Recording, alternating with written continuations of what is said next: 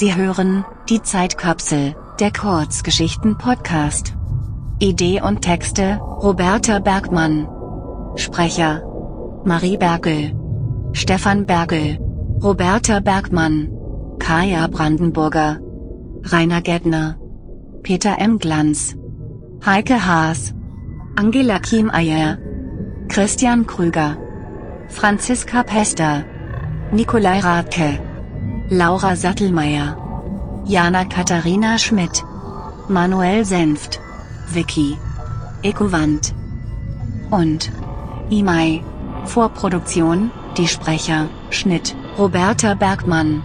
Postproduktion, Tonmischung, Sounds, technischer Support, Peter M. Glanz. Alle Informationen unter www.instagram.com slash podcast die Zeitkapsel.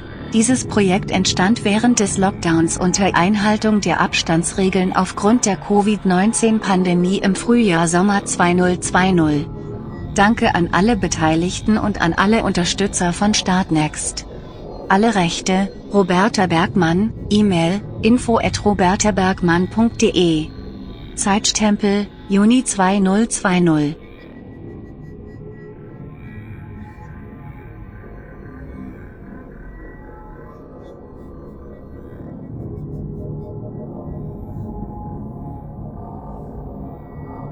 Das Raumschiff EX-4 war auf dem Weg zur Raumstation Medium 3 im Sonarsystem, als das Flugradar plötzlich Alarm schlug.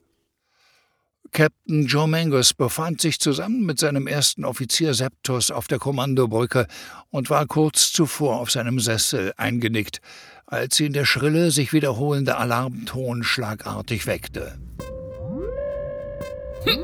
Septus, was ist das für ein Piepen? fragte der Captain zugleich erschreckt als auch verschlafen. Sir, direkt vor uns zeigen unsere Scanner eine Art Raumkapsel in der Größe eines Mikrosatellits an. Sie scheint im All zu treiben. Kein Antrieb erkennbar, Captain. Welcher Herkunft, Commander Septus? Unbekannt, Sir. Keine der Kennung scheint unserer ähnlich. Moment, doch. Die Scanner sagen, es handelt sich um eine Kapsel der Klasse 1. So etwas habe ich das letzte Mal auf der Akademie gesehen, im historischen Archiv der Raumflotte. Diese Kapsel scheint sechs oder 700 Jahre alt zu sein, Sir. Irgendwelche Strahlung, sonstige Aktivitäten, Signale, irgendwas? Nein, Sir, es scheint sich um Weltraumschrott zu handeln. Soll ich eine neue Flugbahn berechnen und wir umfliegen es einfach? Nein. Etwas sagt mir, wir sollten uns das genauer ansehen, Commander. Beamen Sie das Ding an Bord, Frachtraum 3. In Ordnung, Captain. Commander Randa? Der Captain griff zur Com an seinem Sessel und wählte das Quartier des Wissenschaftsoffiziers Render. Entschuldigen Sie, wenn ich Sie geweckt haben sollte, aber ich habe hier was Interessantes. Treffen in zehn Minuten in Frachtraum 3. Over. Captain Mangers erhob sich behäbig aus seinem Drehsessel und ging in Richtung Schleuse. Randa, da sind Sie. Habe ich Sie geweckt? Captain Mangers und Offizier Render kamen gleichzeitig vor der Tür des Frachtraum 3 an und begrüßten sich per Handschlag. Nein, Captain. Ich saß noch über den Bericht zur letzten Medium-Mission. Was gibt es denn hier in Frachtraum 3 so Interessantes? Wir haben eine alte Raumkapsel der Klasse 1 aufgegabelt. Sie scheint kaputt zu sein. Keinerlei Signale, Energie oder Strahlung. Vielleicht nur ein Haufen Schrott. Aber ich frage mich doch, was macht sie hier im Sonarsystem? Das ergibt so gar keinen Sinn. Na, dann schauen wir uns das gute Stück mal an, Captain. Randa und Mangus betraten Frachtraum 3. Eine Wache, die die Sonde an Bord gebeamt hatte, stand am Transporterpult und hatte bereits das Kraftfeld aktiviert. Alle Scans negativ, Captain. Das Ding scheint tot zu sein, berichtete die Wache. Kraftfeld deaktivieren, Fähnrich, danke. Das blau schimmernde Kraftfeld wurde deaktiviert und gab den Blick auf einen gestauchten Haufen Metall frei, etwa so groß wie ein Mikrosatellit mit geschätzten 100 Kilogramm. Die Kapsel sieht ganz schön mitgenommen aus. Nicht überraschend.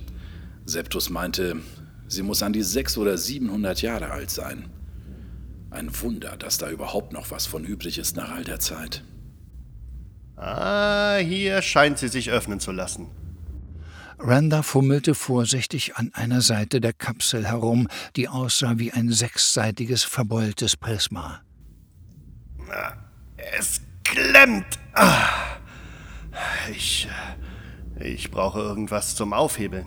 Die Wache, die noch immer am Transporterpult stand, ging nun auf den vornübergebeugten Render zu und reichte ihm einen Phaser. Damit können Sie es sicherlich vorsichtig aufschneiden. Ich messe währenddessen weiterhin zur Sicherheit die Strahlenwerte. Ah, danke. Render stellte den Phaser auf Stufe 2 und schnitt unter einem leisen Zischen und leichtem Dampfen die eine Seite der Hülle der Kapsel auf. Das ausgeschnittene Metallteil in der Größe von etwa 50 mal 50 Zentimeter fiel scheppernd auf den Boden des Frachtraums und gab den Blick auf das Innere der Kapsel frei. Das ist ja interessant. Das scheint mir eine Zeitkapsel zu sein. Captain Mangos hockte sich nun auch neben seinen Wissenschaftsoffizier und beugte sich ebenfalls vornüber. Er griff langsam und vorsichtig mit seinem rechten Arm in den hohlen, aber nicht leeren Metallkörper. Nach und nach zog er so verschiedene Sachen aus dem Inneren, die er vor die Kapsel auf den Boden legte. Nach etwa zehn Minuten war die Raumkapsel leer. Um diese herum lagen nun alle Dinge, die Mengos aus dem Metallkörper hatte fischen können. Einiges davon war offensichtlich verrottet und halb zu Staub zerfallen. Es schien sich dabei um Bücher oder Schriftsachen zu handeln, Dinge aus Papier, die die Zeit nicht überdauert hatten. Zum anderen fanden sich in diesem Sammelsurium der Kapsel aber auch Objekte, die noch gut zu erkennen waren. Darunter war Schmuck aus Edelmetallen, am auffälligsten hier ein Medaillon mit einem Hirschkopf. Eine eingeschweißte Tageszeitung aus dem Jahre 2020, auf deren Cover eine Frau im Blumenkleid an der Decke schwebte. Eine Handvoll Münzen in einem Lederbeutel, halb verrottete Kleidungsstücke, schlecht zu erkennen, so etwas wie ein Badeanzug und ein Brautkleid vielleicht, silberne Riemchenpumps und eine Art Show-Outfit für Damen, eine Straßenbahnmonatskarte aus Plastik, eine lebensgroße Handpuppe, eine Keramikfigur, die zwei spielende Häschen zeigt, ein schmuckloser Bilderrahmen mit einer alten Zeitungscollage, auf der ein Fenster und eine Frau in einem Bett mit zwei Katzen zu sehen waren, Schuhe aus Leder mit Eisen darunter, die der Wissenschaftsoffizier später als Schlittschuhe identifizierte. Ein paar Hosenträger, medizinische Instrumente, eine Art Mikrofon, total veraltete Technik, und diverse Datenträger in Form von Platinen. Na, ich glaube, das ist alles nichts. Vielleicht geben ja die Daten auf den Platinen hier noch mehr Aufschluss über diese Kapsel aber scheint eher nichts von Bedeutung zu sein. So auf den ersten Blick, Captain. Schade. Versuchen Sie mal, ob Sie da was auslesen können, Randa. Das reicht aber auch zu morgen früh. Gehen Sie jetzt endlich schlafen. Der Captain lachte, klopfte Randa kurz und fest auf die Schulter und verließ den Frachtraum Richtung Brücke. Randa schnappte sich die Platinen, steckte sie vorsichtig in seine Offizierstasche, gab der Wache die Anweisung, die restlichen Dinge in eine Laborkiste zu legen und ging zurück in sein Quartier. Da er weder an seinem Bericht weiterschreiben noch sofort schlafen gehen konnte, goss sich Randa ein Glas seines Lieblingswhiskys ein, setzte sich auf die Bettkante, trank nachdenklich Schlückchen für Schlückchen, starrte ins Leere und ließ den Tag Revue passieren. Wenige Zeit später war er eingeschlafen. Als Randa am nächsten Morgen in seiner Kabine erwachte, fühlte er sich wie gerädert. Er konnte sich daran erinnern, sehr unruhig geschlafen zu haben. Er hatte sich die ganze Zeit im Bett schwitzend hin und her gewälzt, wie bei einem Fiebertraum, und als er schließlich von seinem eigenen Schrei gänzlich aus dem Schlaf gerissen wurde, hatte er nur diesen einen Satz im Kopf gehabt Alles schon mal da gewesen. Randa hatte keine Ahnung, woher dieser Satz kam. Vielleicht aus einem Traum von letzter Nacht. Oder hatte ihn der Fund der Raumkapsel doch mehr aufgewühlt, als er selber dachte? Hatte es etwas damit zu tun? Nach dem Frühstück ging es ihm schon wesentlich besser, und er erinnerte sich jetzt an die Platinen aus der Kapsel, die noch in seiner Offizierstasche auf der Anrichte neben der Kabinentür lagen. Er stand auf, schnappte sich im Gehen seine Tasche und ging in den Maschinenraum, um nachzusehen, ob es noch Daten aus der Vergangenheit auszulesen gab. Captain Mengus, hören Sie mich? Inzwischen waren Stunden vergangen, die Renda im Maschinenraum verbracht hatte. Tatsächlich waren da noch Daten gewesen, die er von den Platinen hatte auslesen können. Doch nicht alle Partitionen waren intakt. Der Bordcomputer konnte einige Datenbruchstücke wieder zusammenflicken. Ja, ich höre Sie, Randa. Was gibt es Neues von unserer Zeitkapsel? Also, Captain. Mithilfe des Bordcomputers habe ich 60% der Daten auslesen und wiederherstellen können. Wir haben hier auf den Platinen ein Archiv an Bildern, Texten und Audiodateien gefunden. Ganz unterschiedliche Zeitstempel. Material aus drei Jahrhunderten, Sir. Und, naja, alles sehr krudes Zeug. Ich verstehe die Zusammenhänge noch nicht. Die Bilder, das scheinen so Collagen zu sein aus alten Zeitschriften. Und ich habe jede Menge Audiologs unterschiedlicher Herkunft und Sprache gefunden. Wie gesagt, aus unterschiedlichen Jahrhunderten. Teilweise wie Logbucheinträge persönliche Schriften.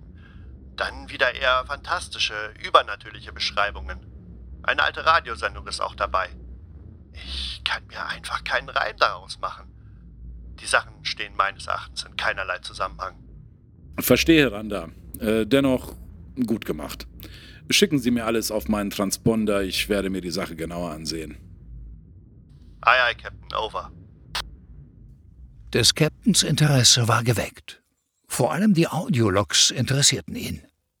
Und da er sowieso gerade Pause machen wollte, um seine tägliche Tea Time zu nehmen, ging er in sein Quartier, brühte sich eine frische Kanne Tee auf und ließ sich anschließend schwer seufzend in seinen Lieblingssessel fallen. Dann goss Mengos sich eine Tasse seines starken Suds ein, warf zwei große Teelöffel voll süßem Erythrit nach und rührte alles gedankenverloren um. Randa hatte ihm bereits, wie befohlen, alle Daten auf seinen Transponder geladen, so dass Mengos jetzt nur noch den Ordner anwählen und die Dateien abzuspielen brauchte. Sehr gut. Hier sind ja die Zeitkapseldateien. Fein säuberlich sortiert und übersetzt von Randa. Schauen wir da mal. Ja, was, was ist das denn hier zum Beispiel? Und er tippte auf die Datei, die mit nur montags früh beschriftet war. Dateiname, nur montags früh. Autor, Roberta Bergmann. Sprecher, Angela Kiemeyer. Zeitstempel, 2911173. Nur montags früh freue ich mich auf die Arbeitswoche. Nur montags früh springe ich in meinem rosa Nachthemd beschwingt mit perfektem Make-up, laut lachend und mit ausgestreckten Armen den Tag begrüßend aus meiner rosa Bettwäsche. Nur montags früh reiße ich mein Schlafzimmerfenster weit auf, atme mit tiefen Zügen langsam die frische Luft ein und erfreue mich am montäglichen Atompilz, der am Horizont verträumt aufsteigt. Nur montags früh sitzen zwei Rassekatzen vor meinem Bett, in dem man nur mit Daunenfedern gefüllte rosa Seidenkissen findet. Nur montags früh habe ich keinen Ehemann, der mich durch sein Schnarchen nicht hat schlafen lassen. Nur montags früh bin ich Witwe. Nur montags früh habe ich keine drei Kinder, die mich nicht mehr schlafen lassen. Nur montags früh bin ich kinderlos.